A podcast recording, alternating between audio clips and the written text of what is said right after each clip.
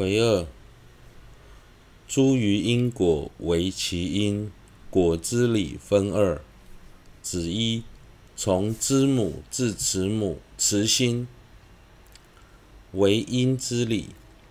子二，增上意乐及发心为果之理。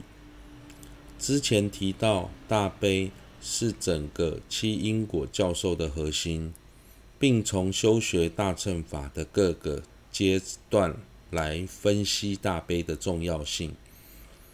紧接着这个部分，则是介绍应该如何升起大悲，以及升起大悲之后如何发心的道理。在七因果教授中，升起大悲之前，必须依次升起知母、念恩、报恩及乐意词，所以这四者是大悲的因。升起大悲之后，透由增上意乐，才能发起菩提心。因此，这两者是大悲的果。子一。从知母至慈心为因之理分五：一、升起强烈欲使有情离苦的之心。总说仅欲他人离苦之心，由数思维彼有情苦亦能生起。然若欲令此心一生，猛力坚固，则须先于彼有情现乐意真爱之相。譬如亲友有苦，无法安忍；怨敌有苦，心生欢喜；非亲敌者有苦，多生弃舍。当我们见到有人生了重病，迟迟无法治愈，或是孤苦无依、三餐不继，遭遇各种的痛苦时，内心多半会升起希望他人能够离苦的悲心。可是，如果要让悲心更容易升起，升起时感受也更强烈、持久的话，就必须先对受苦的友情现起乐意。真爱之相，所谓的乐意真爱之相，就像慈母在面对独一爱子时，会把孩子当成宝贝来看待一样。之所以要这么做，有其原因。当我们知道亲朋好友正面临痛苦时，内心很自然会感到不忍。但当敌人正遭痛苦的折磨时，我们却会感到欢喜。假如受苦是陌生人，我们多半不把它当成一回事，很快就会遗忘。这从我们的，这从我们的经验中便可得知。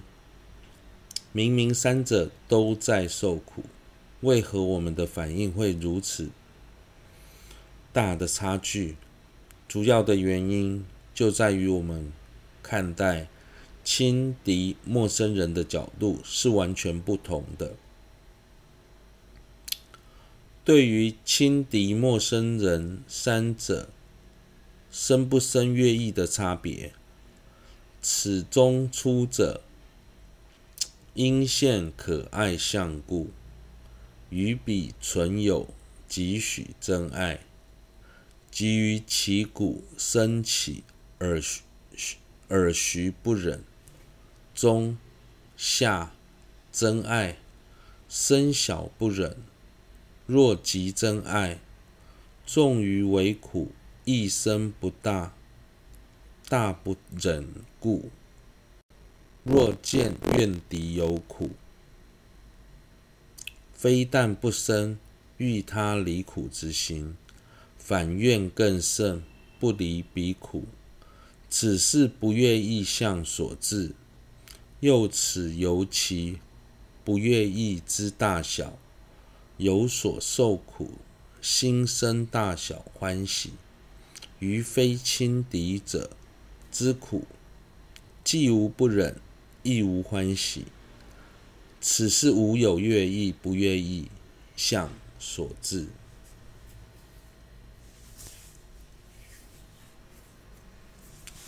当面对亲友受苦时，我们会感到不忍，是因为亲友对我们而言是有重要且亲密的。对方对我们越重要，彼此的关系越亲密，对于他们所遭受的苦，便会升起越强的不忍。所以，不忍的程度会随着对方的重要性而有所增减。但在面对敌人受苦时，我们不仅不会同情，反而幸灾乐祸，希望对方遭遇更多不幸的事。这是因为我们厌恶他们的缘故。而且，当我们越讨厌对方时，幸灾乐祸的心态也会越强烈。至于面对陌生人的苦，由于没有特别的好恶，所以我们不会感到不忍，也不会感到欢喜。三，以知母、念恩、报恩三者，承办极乐意相，由此而生大悲、大慈、大悲。修诸有情，皆为亲友，是为生起乐意之相。亲之究竟为母，故修之母，亦念其恩。报恩三者，将能承办乐意真爱之心，于诸有情爱如独子之慈，为彼三者之果，由此能生悲心。既然对他人生起乐意真爱的心是策发大悲的关键，那要如何才能升起此心呢？在七因果教授中，之所以要强调一切有情曾经是我们的亲友，就是为了使我们能对他人升起乐意之乐意相。在所有的亲友中，与我们的关系最密切的就是母亲，所以透由修学之母、念恩、报恩三者之后，我们看待一切有情，就会像慈母看待独子一般，能够升起乐意真爱的心，这是前三者的果，由此便能生起大悲。四。慈悲二者因果关系不定，欲与乐欲之慈与悲，两者因果无定。平时我们说常说慈心，是指希望他人获得快乐的心；悲心是指希望他人远离痛苦的心。两者并无因果关系。然而，清音所教授的慈心是指乐意慈，对一切有情生起乐意真爱的心，这与慈心有因果关系。乐意慈是因，悲心是果。由此可知，希望他人获得快乐的慈心与乐意慈是不同的。宗大师。在此虽然明确的说了，说明了慈悲两者没有因果关系，但在其他道次第的论著，比方妙音教授中，却没有清楚区分慈心与越狱慈的差别。而说到透由慈心生起悲心的这样词句，但是会有这种观点。其实也是有它的原因，因为在广论和略论中谈到的修习慈心与悲心的次第时，是先提到修学慈心，接着提到修学悲心，所以有些人会将它解释成慈心是因，悲心为果。但实际上，宗大师在此清楚地提到，两者之间并没有因果关系。举例来说，当我们希望他人远离痛苦时，自然也希望他能获得快乐。